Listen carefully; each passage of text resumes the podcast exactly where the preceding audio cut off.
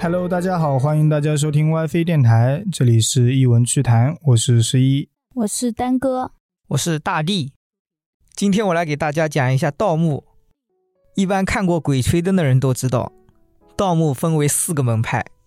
就是鬼吹灯那里就已经分了四个门派了，是吧？对，有一句话说得好：“发蚯蚓，摸金符，护身不护鬼吹灯。印子棺，青铜墩，八字不应勿近前。树葬坑，匣子坟，搬山卸岭绕着走。赤衣兄，笑面师，鬼笑莫如听鬼哭。”反正除了八字印，我啥也没听懂。啊，这主要就是讲了四个门派，盗墓的四个门派是发丘派、摸金派、搬山派跟卸岭派。我听过摸金，摸金校尉，对，最有名的就是摸金校尉。他为什么叫校尉啊？我搞不懂。你摸金我能理解你是盗墓，啊，那你为什么叫校尉？还分校尉啊、中将啊什么，还对，分这个的？因为根据史诗记载，摸金派就来源于三国时期。三国不是战乱吗？嗯，那时候曹操的魏国军饷不足，所以他手下有这样一支专门去墓中取材的一支军队。哦，所以他是正规军，对他们就是盗取陪葬的那些财物啊，来补贴军饷，嗯然后就给他们设置了摸金校尉，还有发丘中郎将这种军衔的位置，所以是哦曹操发明的。这必须胆子大的才能干。就摸金这一派就是曹操那边来的，是吧？对，发丘派也是曹操那边来的。怎么一个人还弄两个门派？这两个他们是互相补足的，摸金就是定穴的，在那个时候是，然嗯后发丘派是盗取财物的。听名字应该是摸金去盗取财物才对。但摸金感觉像他去摸一下那个路，就是踩对哦点那种感哦觉，哦是的，就是三哥说的这样。嗯，那发丘是个什么意思呢？就发财了。对啊，发财啊，发财的山丘。摸金派有一个完整的门派标志体系跟技术，他们这一行里的人只要懂得行规术语，并且在行动当中遵守门规，他们就可以视为是同盟。嗯，但是，他们只有拥有摸金符的人才能成为摸金校尉，其他的就只是摸金派。 哦，其他就是同盟，你们遵守了这个规矩，我们就是一个门派的了。对但是你没有摸金符，所以他是校尉，你是小兵。而且他们通常都是一个人单干，因为曹操对他们的要求比较高，除非他们是遇到特别大的墓穴，不然的话他们不会跟其他人合作的。嗯，就是摸金派和摸金派之间，他们也不会合作。对他们就算是合作了，整一个队伍也不会超过五个人。因为曹操觉得踩点只要一个人就够了，不需要那么多人。 对，啊你就踩个点，你又不是干嘛？然后摸金这一派最擅长的就是定穴、找坟墓。嗯，其实我感觉他们就是本来的风水世家，他就反向推了一下，哦，这个地方风水很好，那这个地方肯定有别人看过，所以有好的坟。我就这么一猜啊，嗯，也有可能就是这样，为了嗯混口饭吃。对，但胆子要大呀。我觉得给人家算命定穴是一回事，但是真的去找这个墓里坟面的墓东西是啊嗯吧所以他们胆子也不用大呀，他们只要定了那个穴，哦，这里果然有一个墓，就走了。就这样就好了吗？不进去看看有啥吗？他们在曹操手底下干的时候是这样的，后来解散了以后啊，嗯他们就开始进入墓里面了。因为自己单干了，哦，定了穴，再找别人来拿，那不就亏本了吗？那自己拿了，可是我想说，他定个穴就定个穴走了，啊都不看看里面有没有东西，万一来了之后没东西呢？那这不是剩下的交给别人了呀？ 交给那个丘什么派了？他们的看家本领就是寻龙诀跟封金定穴，听着就懂。他们有自己独特的封金跟定穴的方法，就是按照中国风水术中说的那样，确定建筑物坐向的专业术语。简单理解就是根据墓穴的坐向判断吉凶，再加上他们的辅助道具罗盘进行定位，再根据走势确定墓穴的位置。我觉得这是一门技术活，我觉得他就是看风水的人，然后哪边风水好，你猜那边是不是会有墓？他说是，肯定有富人家居住，那我就去把它挖了。我觉得这个看穴的人啊，比那个盗墓的人更加重要，就是他先找好了位置，人家才能干活。对，这个人是算的嘛。然后所谓的寻龙，就是通过山川水脉的走势，确定墓穴的位置之后，再确定这个墓主人的主墓的位置在哪里。哦，不是有假的那种墓根，可能也有陪葬墓。你说的是甲木是另一种，就是甲穴，对还有一种就是主墓，就是说老大在哪里，对，别人都是陪葬的，那陪葬的肯定没有主墓那么富嘛。那个丫鬟本来就一点首饰，那主墓那里肯定是金银财宝多一一点。大堆钱。寻龙诀有专门的口诀，这里我可以给大家读一段。哦，还有口诀可以念出来，一般看过《鬼吹灯》的人也知道，就是跟电影里一模一样，是吗？呃，差不多吧。但是我读了这一段，跟电影里面有一点区别。哦，寻龙千万看缠山，一重禅室一重关，关门若有千重锁，定有王侯居此间。嗯，听懂了，你听懂了什么？就是说寻龙先要去看山，对，先看到好一点的山，然后如果那边门有很多锁，就说你加了锁的，那里面肯定有钱，我感觉你后面这个有点牵强。很好理解啊。关门若有千重锁，定有王侯居此间。就是说，如果一挖就能进去的墓，那肯定是垃圾墓，嗯就是里面就是普通人；如果里面有很多锁，很难进去的，那肯定是富人或者王侯将相这一类嗯，好的，我只能告诉你，你的这个有点错误。啊。这里面的缠山是相对于龙脉来说的，一般有龙脉的地方一定是山脉环绕的，然后那里的山他们就称为缠山，哦，寓意就是保护墓主人的护卫，嗯守护的护卫越多，就说明这个墓主人的身份地位他就越尊贵。哦，同时，他们来判断两边山脉的形状，确定墓穴的位置。以前的古人就是利用缠山来下葬，另外一个目的就是用来藏风。就藏风纳气。也不算吧，因为一处好的风水宝地，它一定是藏风得水的那就是藏风纳气啊。啊、是这样啊吗？嗯，哎，我觉得他们那么多钱都进去陪葬了，这个钱稍微拿一点出来，请几个人守墓不好吗？这样就别人就不会去盗墓了。一代一代相传，对啊吧、啊那你就不怕万一这一代的人太穷了，直接把你墓盗了呢？本身就是有守墓人这一流的说法的。但是守墓人是会叛变的呀，选的已经是基本不会叛变的那一批了，那他再叛变， 那就没办法了呀。那一批是不会叛变，但是他一代一代传下来就会叛变，我是这对个啊意思。是的嘛？我说他选的本来就是中心的那一家子的对，那那一家子的人后面再叛变，那没办法了，那无解了呀。是的，嗯，所以大家都不泄露。上次我前几天刚看过，说有人去盗墓，啊，然后守墓人实在没办法了，报警了。哦，这样的吗？对哇，现在还有守墓人啊！对，所以他们真的牛啊，真的忠心。我真的很想去他那个墓里看看有多少宝贝。守墓人他平常不会说自己是守墓人的，嗯他们就是居住在这个村子里，嗯偷偷的守着这里。嗯，正常生活，但不会出去这种。一家子多了以后，可能真正的传的守墓人就只有这么几个，下一辈还是那么几个，然后别人都还是出山了，就是该过日子过日子呗。现在我们来讲关锁， 关锁指的是这个地方的出水口要相对于封闭，这样的话才会不会泄露龙气。哦，我知道了，刚才啦我说的锁，以为是他门锁，对他说的就是金锁玉关嘛，对，出水口给锁住，水代表着财，进的多出的少，你这边就能留住财了。出水口的两边要有山峦环绕来锁住这个出水口，这些都是风水上面的说法。水口处山体环绕，草木茂盛，就是龙气的所在地。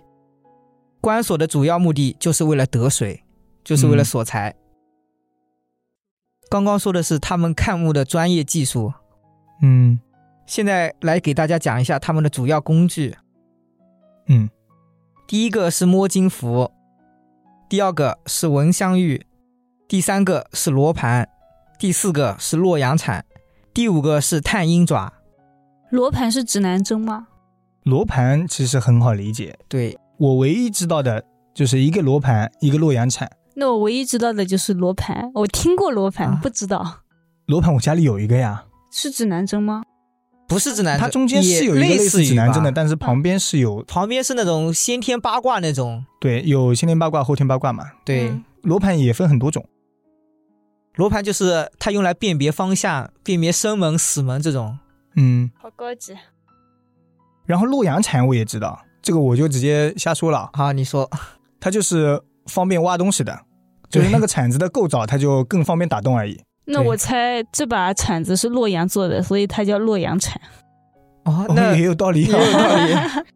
可能是洛阳人先发明出来的。说不好，反正洛阳铲就是用来挖盗洞的。对，蚊香玉其实主要就是用来驱散毒虫的，它是一种侵入岩石的含有香料的物质，它能够哦散发出一种很奇特的香味。越干燥的环境下，它的香味就越浓。就是说他怕盗墓的时候有毒虫，对，然后他就带着那个东西进去。要烧吗？不用烧，你只要带着就行了，它自己会散发味道的。哦，就那个玉就是会散发味道的。，对，就里面还有一些香料嘛。嗯，好高级的感觉那。我带两盘蚊香应该也能用吧？ 探鹰爪就是夏目倒斗时候的常用武器，它主要就是把棺盖打开，不是之前古人都会在棺盖上面钉钉子的嘛，嗯，可以拔出棺材上面的钉子，因为嗯开过光，还可以防尸变、辟邪。哦，其实就是弄钉子的一个东西，对，就是又给它开了个光， 嗯，我还以为是个爪子嘞。就是类似于那种飞爪一样的东西，那个狼头啊，不是背面的 那个是对吧？对，一面不啊是也有一可个以也这可样以子的吗？ 它只是是的一个道理。效果是差不多的，但是这个爪子的功能多 一点。我去把那个榔头开一下光，然后我先把那个钉子弄起来，然后看到它尸变了，我再把它钉回去。那你动作怕是没有那么快我吧？也这么觉得， 那你我反开应过不光过啊，我来不。一样。 先给他那个脑袋上砸一榔头，让他躺下去之后赶紧盖上是吧？对，可以可以。最后一个就是摸金符，它是摸金校尉身份的象征，也是一种配饰。它没有什么特别大的意义，最多的效果那就是辟邪吧。最多的效果就是你有这个东西，你就是校尉，别人就只是小兵。对，然后还可以辟邪，因为它是用穿山甲最锋利的爪子制作的。它要先浸在希腊里面七七四十九天。希腊，对，这个字有点复杂，我也是百度了一下才发现的。哦哦哦，那就不管它了，那你就是一种蜡。之后拿出来埋在龙楼百米深的地下，借取天地灵气八百天。嗯，它总共是一寸多长，颜色是黑色的，但是它非常的硬。符的身上刻有“摸金”两个字，所以叫摸金符。埋在龙楼，那个龙楼是什么东西了？龙楼是以前太子居住的地方，好了，嗯那现在结束了，为什么是吧没有太子啊。哦，但是那个楼还在吧？应该哦，是吧你？说非常硬的时候，我感觉他是不是就像人家那个护心镜啊什么那种一样的，对，差不多。但它就就一寸挡呀。哎在上面。它主要就是辟邪跟身份的象征，没有什么其他作用。哦，我还我觉想得着它他主要要就是身份的象征。那也辟没邪，我随便找个开过光的东西都还行。太子居住的地方比较不一样吧？比较有阳气是吧？对啊，要不然也不用特意埋八百天。我操，你怎么不弄个皇帝居住的地方？那不是对呀阳，气我在那更边买盛两吗？天我就管用了。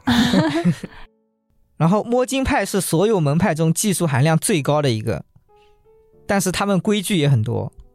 门派中的人，他们需要有很强的约束力，嗯，比如他们有一个规矩叫做“人点烛，鬼吹灯，鸡鸣灯灭不摸金”，主要讲的就是他们进入到墓室以后，他们会先在墓室的东南角点一根蜡烛，嗯，然后他们才能开棺取材。据传说，这是他们摸金派的先人跟死人定下的契约，任何的摸金后人都不可以违背这个约定。嗯，就是先点一个蜡烛。对，那我告诉你，你们怎么确定哪边是墓室的东南角？这时候就要用到罗盘了， 当指南针用。是的。之所以蜡烛必须点在墓穴的东南角，也很有讲究。第一个是因为为了确定墓穴当中是否有充足的氧气，哦，合理。第二个是因为东南角这个位置在风水八门当中属于生门，嗯，也合理。如果蜡烛能在生门的方向点燃，说明盗墓者这一次会没有危险。但是如果蜡烛熄灭了，就意味着这是在鬼吹灯，他必须马上收手，然后把身上所有的金银财宝都还回去，还要恭敬的磕上三个响头，然后才能离开。我觉得他点蜡烛应该还要点的稍微高一点，为什么？因为蜡烛越高，氧气越充足嘛。不是氧气是往下沉的，啊，对，不是说上面没有氧气啊，就是如果氧气不充足的情况下，下面更能吸到氧气，而上面就没有氧气了先。 所以说矮的人就能多活一会儿。也对， 不是趴在地上也还好。哎，是不是呃盗墓的人都挺矮的、哦？那没有，土行孙是挺矮的，那不是盗但墓是他人的。家是神仙，不是盗墓的。哦，不不不，那神仙，对不起对不起，啊还有就是早晨鸡鸣之后，也要尽快的退出墓室，不能再取任何的宝物，否则也有可能死在里面。哦，他其实定下的规定都是保护自己，对，就为了活久一点。嗯，没有控制力可能就先死了。嗯，就看到钱，哎呀，受不了了，我一定要把它都拿了。你说鸡叫了，我就不拿东西了，我白天了我拿东西更方便嘛。之后，摸金校尉要遵守的是第二条规矩，就是在开棺之后，他们看到墓主人的尸体，从头到脚只能摸一遍，而且只能带走一两件宝物，嗯，不可以全部拿走。就是棺材里的宝物只能拿一两件，对，外面的还是能拿的吧？外面的应该是可以，能拿多少拿多少。那肯定是身上带的是最贵的呀。嗯，有一种说法是，为了秉承做事留有余地的原则，就不能做得太绝，不能太贪心。嗯，第二种说法是为了给后来的人留下一点宝物，不至于让他们空手而归。那我占第一种说法，我觉得是保命要紧，怕他做的太绝了，鬼来找他了。我也觉得是第一种的可能性多一点。嗯，，对，还有就是在墓室里面，要是发现了玉饰，不可以去动它，就那种玉佩的装饰啊，哦，因为一般只有皇室才能佩戴和田玉。古代的人跟我们不一样，他们更加的迷信，他们觉得玉是巨阴的东西，会附带死去人的诅咒，非常不吉利。哦，不过我听说古玩啊，里面有那种死人嘴巴里含着的那种玉，很值钱吧？不吉利吧？应该你说吉利不吉利就不好说了。没人买，我感觉。有人买，有人买，价值还是挺贵的。我觉得它都含在嘴里了，这个肯定很值钱。像那种玉蝉，我忘了是什么寓意了，招财吗？死而复生吧，可能是啊，金蝉。蝉对吧？对，嗯，就含在嘴里的，或者是塞在肛门里。好的。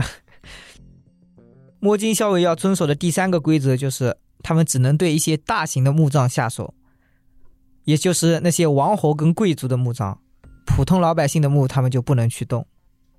嗯，普通老百姓哪有钱啊，是吧？另外就是他已经看风水看了这么多了，能葬在那里的基本上都是大人物了。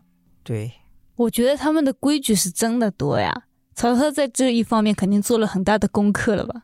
他的那些规矩，我感觉就是一保护自己，二就挖有钱人，嗯，穷人家你也不用去挖了，浪费你的时间了。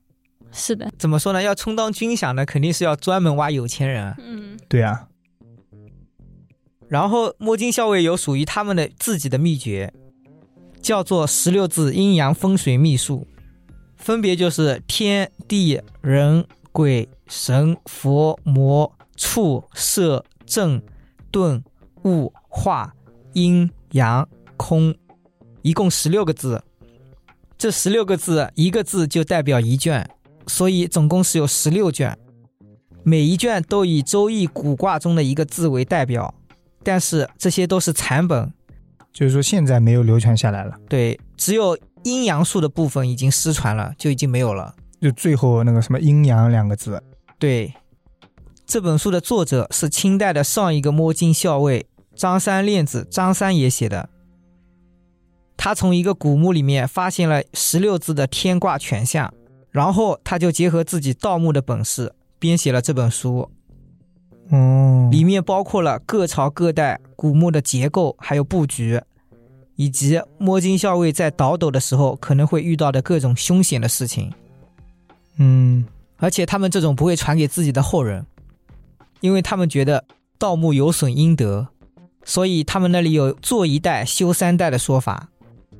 哦，他到了，然后就后面三代后人都不能再到。对他这一代盗一次了，就已经很富了，就没有必要再让子孙后代再去盗人家了。嗯，然后后面是徒弟，有四家人就可以了，嗯，就循可以一环直啊是了吧？就可以互相循 环着。对，那是你就传那一家哦，那你传那一家。这里我们给大家说一下“天地人”这三个比较好理解的。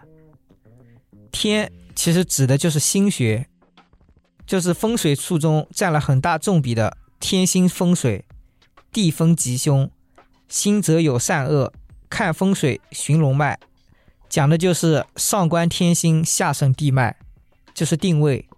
嗯地就是通过解读山川河流的走势形象来判断龙脉的来去止伏。嗯，那就是看龙脉嘛。至于人，就是风水上有阴阳宅一说，阴宅为墓地，是为死者准备的；阳宅是活人所居住的。选择阳宅一样也有极深的风水理论，它叫做八宅明镜之术，大家有兴趣可以去看一下。八宅风水啦，我是听过的。八宅有一个派，它跟盗墓是没有多大关系了，是吧？对，接下来我们给大家讲一下发丘派，它这个地位高于摸金派。他们是自己拿到钱的。嗯不是不是，因为他们自称是发丘将军，而真实的职位就是中郎将。中郎将的话比校尉高一个等级。哦，发丘将军跟摸金校尉在盗墓上的手段其实都差不多，主要就是利用星象跟风水确定墓穴的位置，然后再进行挖掘。但是技术上比摸金校尉稍微差了一点点，那他为什么还地位还高一点？因为他是中郎将呀，而且他们才是主力。哦，盗墓会比较危险一点，哦就相当于一个是望风的，一个是去里面偷东西的，那肯定是嗯偷东西的那个地位占主要部分吧？好吧，危险。就是它的危险系数更高一点。对，我听了这个之后，我很想再去看一遍曾经那个电影，叫什么《寻龙诀》还是什么东西的，那鬼吹灯也一有样，有都有《，鬼吹灯》不敢看，寻龙诀不就是鬼吹灯里的一部嘛？差不多。忘记了。另外，他们没有工具，唯一算是工具的就是发丘铜印。据说这个铜印可以抵制尸变，还能阻挡煞气，躲避鬼神。在铜印上面有“天官赐福，百无禁忌”这八个字。哦，发丘派跟摸金校尉的行事风格还有门规都不一样，他们会用当铺掌柜或者古董商人的身份做掩护，哦，一般也不会轻易的出手，因为他们之前的身份位置就已经比较高了，嗯，只有一些特别大型的陵墓才能吊起他们的胃口跟兴趣。他们一般就是从商了。对，他们不是被曹操管着吗？那是后来解散的时候嘛。哦哦，为什么摸金校尉后来单干了呢？就是因为曹操建立了魏国以后不缺钱了，就直接哦解散了。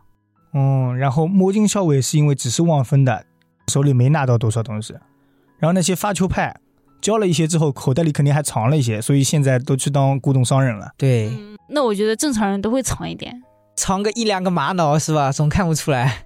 而且我觉得，他虽然在寻龙点穴上可能不如摸金一派，但是他可能要在勘探文物、哦，识别文物上面是对吧？识别古玩这一类上面，可能是更有功夫一点，因为他现在都去当当铺掌柜了。有道理。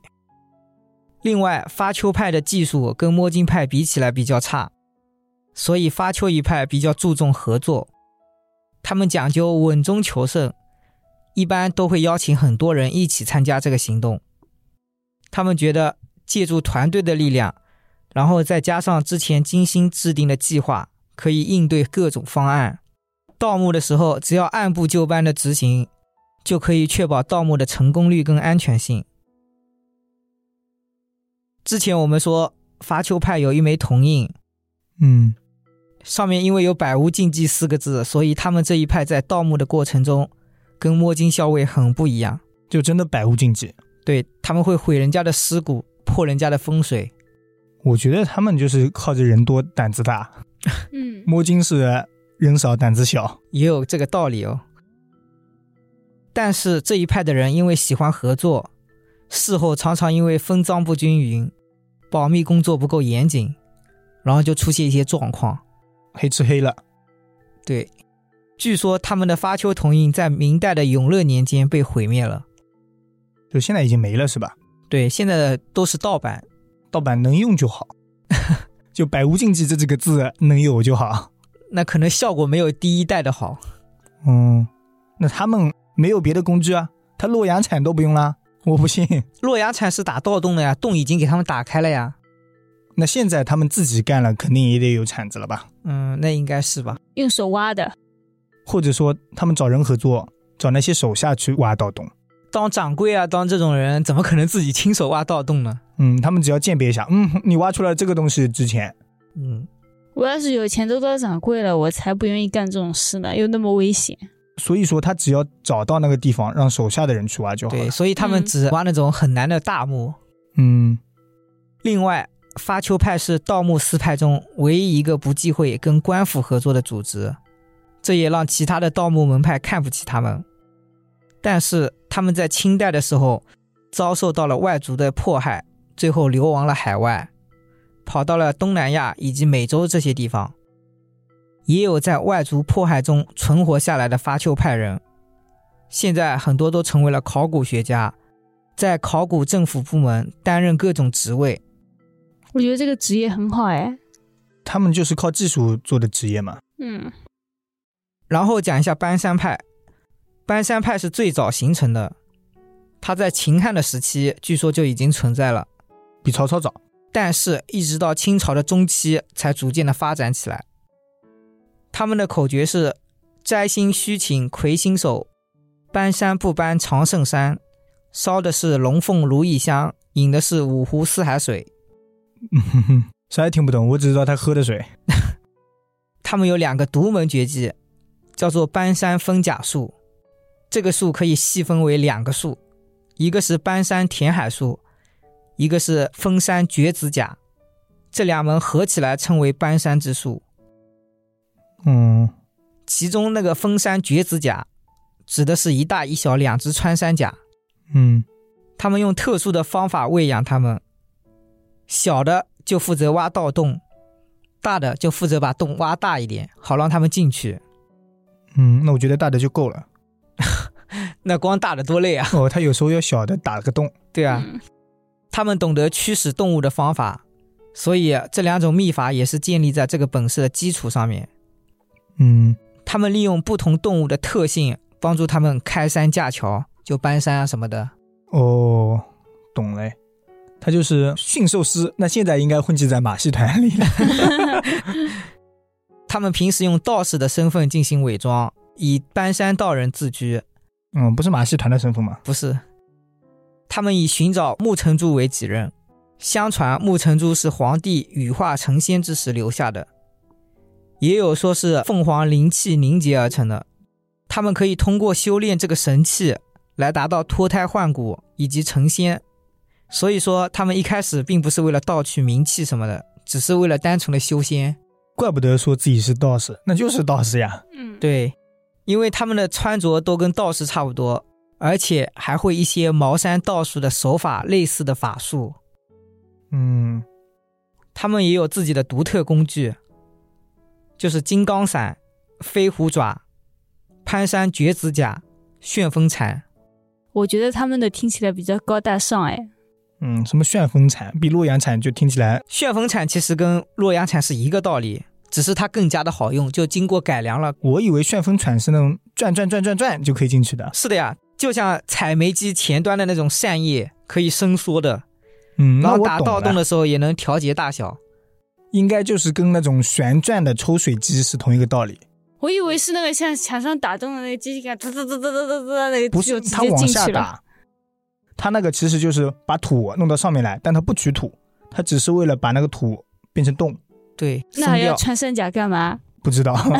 很有道理哦。现在我觉得他们要能训穿山甲，我觉得也是个牛人了。金刚伞是他们的专属武器，据说这把伞不畏水火，而且还百毒不侵，可以专门预防古墓里面的各种机关暗器。嗯，它就是一把伞。对，飞虎爪就跟名字差不多，它的前端就像一个虎爪，指关节可以调节松紧，后面配有长锁，就可以远距离的抓取一些东西。攀山绝子甲，它里面藏有很多精细而且很硬的金刚倒钩，平常的时候藏在甲槽里面，只要拉扯身后的一根金锁，它就会生长出很多倒钩，在悬崖峭壁上面啊，减缓下缓的速度。哦，能理解。它下墓的时候，或者说它往下爬的时候，长出一点倒刺来，然后勾住旁边的墙壁。对，搬山一派在风水学上并没有什么造诣，所以他们的盗墓方式都很暴力，可以说他们是盗墓贼中的爆破专家。他们采取的开墓方式是一种叫开喇叭的盗墓方式，嗯，他们会直接打通墓葬，空气进去，这样的话他们就不会在里面晕厥了。嗯，其实也是让里面的毒气出来。但是这样对墓葬的破坏性太大了，因为有些东西不是遇空气直接就会变成灰啊什么的。是，的，是的。对于考古来说，肯定是一个很不好的。嗯，对不过人家求的是仙丹，我相信仙丹应该也不会遇到氧气不好。他们因为学过粗浅的道术，所以他们的武功跟其他门派比起来略胜一筹。而且又是盔甲，又是飞虎爪的。对，所以他们在盗墓的时候对付僵尸也就比较有优势。有时候不是会遇到那些尸变啊什么的嘛？别人是靠那个什么辟邪的装备，他是直接跟人家是打一架。对他们会一些道术嘛，嗯，而且他们还设计了一些机关阵法，专门对付墓葬中的邪物。嗯，所以跟一般的盗墓门派比起来，他们更具有神秘感，而且他们不喜欢跟人家合作，基本上都是独来独往。因为人有本事嘛。 什么一个人啊？对，那徒弟带一点吧，那个徒弟可能会有，不然怎么传承啊？不然我觉得太恐怖了，学过修仙的，人家跟僵尸可以打架的，你还恐怖啥？被僵尸咬一口就直接变成僵尸了。我跟你说， 那用糯米粉。 对你那是丧尸。后来因为不断的失败，他们所追求的灵丹妙药也根本就不存在，所以慢慢的搬山派他们就开始转变了，就开始一味的求财，变成了一个职业的盗墓门派。哦，然后他们本来只要灵丹妙药的时候，里面的钱都不拿吗？拿可能会拿，可能自己够花就行，对，毕竟这么大本事是吧？毕竟很多东西被它空气这么一弄，也该破坏掉了。真的吗？古董啊什么的，遇到空气就不行了吗？有的可以，像瓷器啊这种可以，但是你说像什么植物啊、食物这一类东西，肯定都是废了。本来里面是真空的嘛，之前不是说哪里发现那个稻穗的那些谷子啊，然后遇和睦空气度这不就变黑了嘛？嗯，刚拿出来那一下就变黑了。后来他们现在都是知道那一片地方有东西了，就直接先抽真空，然后再把它们保存起来，再拿走的。哦，最后一个就是谢岭派。谢岭派据说他们的创始人是一个土匪，嗯，但是他运气非常好，刚好得到了仙人传授给他的法术，可以让人变得力大无穷。然后这个土匪就开始天下无敌了。哦，再之后，他就开始盗墓，而且他还把这个法门传授给了自己的弟子。嗯，慢慢的，谢岭派的人丁就开始兴旺。他们这一派的主要工具叫做黄金锁子甲跟蜈蚣挂山梯，就一个梯子，一个衣服。对，衣服就类似于现代的防弹衣。嗯，梯子的话，据说它可以挂在悬崖峭壁上面，而且还可以伸缩。嗯，我知道他为什么要甲，因为他是力大无穷，但没有刀枪不入，所以他它只要有一个甲就可以了，反正力气够大。对所以说真的会有尸变。应该会有吧，我感觉。我感觉他们都每次都这样子说了，每应个该盗墓会门有派吧都？说会有尸变。我听说过，他们就是把人的尸体啊放在了一个阴穴里，然后吸收那边的阴气，就可能尸变。所以这就是守墓人。下次我们聊一期僵尸吧，但是内容暂时知道的有点少。对，然后他们也有口诀，他们的口诀是“四面无风生浊胎，独山潮水冲此宅，唐门大开如兽口，开棺伐坟有祸来”。这个应该比较好理解吧？就是把棺材开开，把坟墓给伐了，就能拿到货了。灾害的意思，那哦，个有祸货来是吧？那我他以们为还他是去拿弄，货去了， 那他们还去开，力大无穷啊，不一样。灾祸来了也不怕。他们这个门派的人不仅通晓武功，而且力大无穷，所以还出过不少名人，比如有马中赤兔、人中吕布的吕布、吕布是搬山派的是吧？谢啊灵不派、不，谢灵派的对他是土匪，不是土匪的后人，土匪的传人。对、嗯因为他曾经帮助董卓盗掘过汉墓，而且他们谢灵力士都比较开放，就你想干啥都可以。差不多那我觉得他们适合做将军，他们干嘛去盗墓？啊，盗墓有钱，将军又没什么钱，将军又累还得死，啊你嗯怎么盗墓还有祸来呢？ 所以到了北宋期间，他们融合了摸金派以及搬山派的技术，在风水以及阵法上都有了很大的提高，甚至还加入了自身的理解，收获可以算是最多的。这就叫开放。越保守，他越学不到新的东西。对，谢岭派的盗墓方式主要靠他们的鼻子，他们的鼻子很灵敏，他们用铁签打入地下之后抽出来，辨别土壤的气味，根据土壤中的气味再做判断。嗯，另外，打铁签的时候，手感的不同以及土壤的颜色差异，这也是他们需要考虑的东西。但最主要还是靠鼻子，所以他们为了保持自己鼻子的灵敏度，在吃的方面就很忌讳，所以他们就不会喝酒吃辣那种。哦，你刚才说他从铁签子看土的颜色，啊我觉得很合理，因为他们说一层土一层土，就是几年几年几年这样看的，时间久了，土的颜色就不地一下样了。什么是吧？层什么层这样分层的嘛。嗯，谢岭派也是盗墓门派中最具有争议的，因为他们的人多，那些人就有多面性。一方面，他们在绿林好汉跟盗墓贼之间游走，也弄不清他们到底是喜欢打家劫舍还是盗墓。对，那祖宗是打家劫舍的，后来开始盗墓。对、嗯他们有墓道的时候就开始盗墓，没有墓道的时候就开始打家劫舍、拦路抢劫。因为人多力量大，所以他们不管是盗墓还是做土匪，都有很强的破坏性，这导致大家对他们都嗤之以鼻。而且力气还大。嗯，正经事我是不干的，我就是就抢劫来得快，对，钱怎么要来不得偷快怎么要来不。抢，嗯，简单粗暴，另一方面，他们也是极端的民族主义者。在元蒙时期的时候，他们就敌视元蒙政权，因此遭到了迫害。他们当时只要泄露身份，就可能被杀害，嗯，所以他们之后都极力掩饰自己的身份，就连最亲近的人，他们也不会告诉。我们看看我们身边有没有力气最大的人，他可能就是那个什么派的。他们还在元蒙时期试图盗掘成吉思汗的陵墓，也，想要破坏他们子孙后代的风水，从而恢复汉人的世界。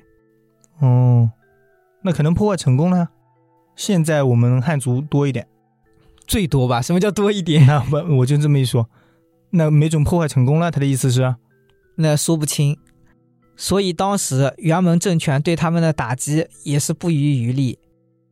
在那个时期，由于被追杀的太惨，他们谢岭派的人都逐渐淡出了中原，但是还是有部分谢岭派多次破坏元朝帝王的墓穴风水，真的有可能跟后来元朝的覆灭有些关系。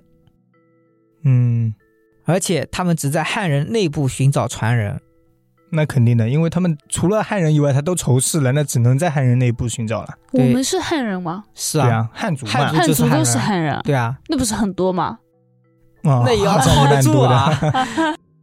其实，那我觉得他这一点理念是好的，对，盗墓的如果去盗取了物件之后，因为国内不好出手，卖到国外去，啊我可以觉得你是想要赚钱，一方面能理解，但是我觉得这样太过分了。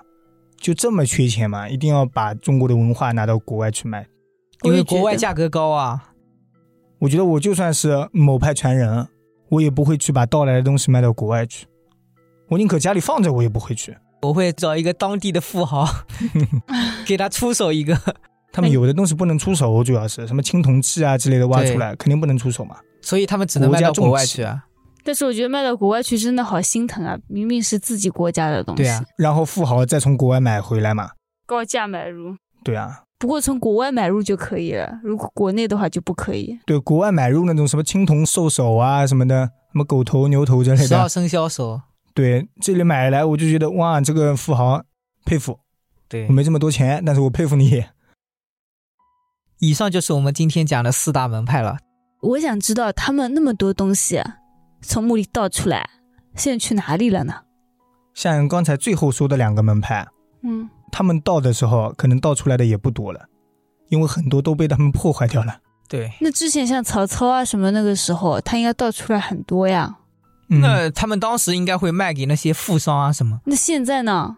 不是会现流在可传能下还来埋吗哦在？人家墓里面。现在八国联军对啊，法国联军的时候不是也拿出去了很多吗？对拿走了不少，据说有百分之八十还是九十的文物啊都在国外。很多哦黄金啊什么的被他们抢走了很多嘛。对，只能说那个年代，早知道当初就不要盗墓盗出来。好像也很有道理。没有早知道，如果曹操不赢，那现在也没了呀。对，就没有后面的三国了呀。是有三国以后才盗的墓吧？但是哦对边盗墓边打架，对他边盗墓边打架。不盗墓他可能也没钱打架了，嗯那可能赢的人是刘备或者孙权了。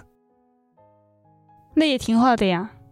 然啊后那历史就改变了对啊，哎呀。整个历史就变了。那可能后面就不会遇到那种 可抗能日后面有战没有争啊你这还是个种。问题呢，主要是那不至于，我相信袁天罡的推背图。 啊，是是是。 好，那我们今天就聊到这里，感谢大家收听 WiFi 电台，我们下次再见。再见。拜拜。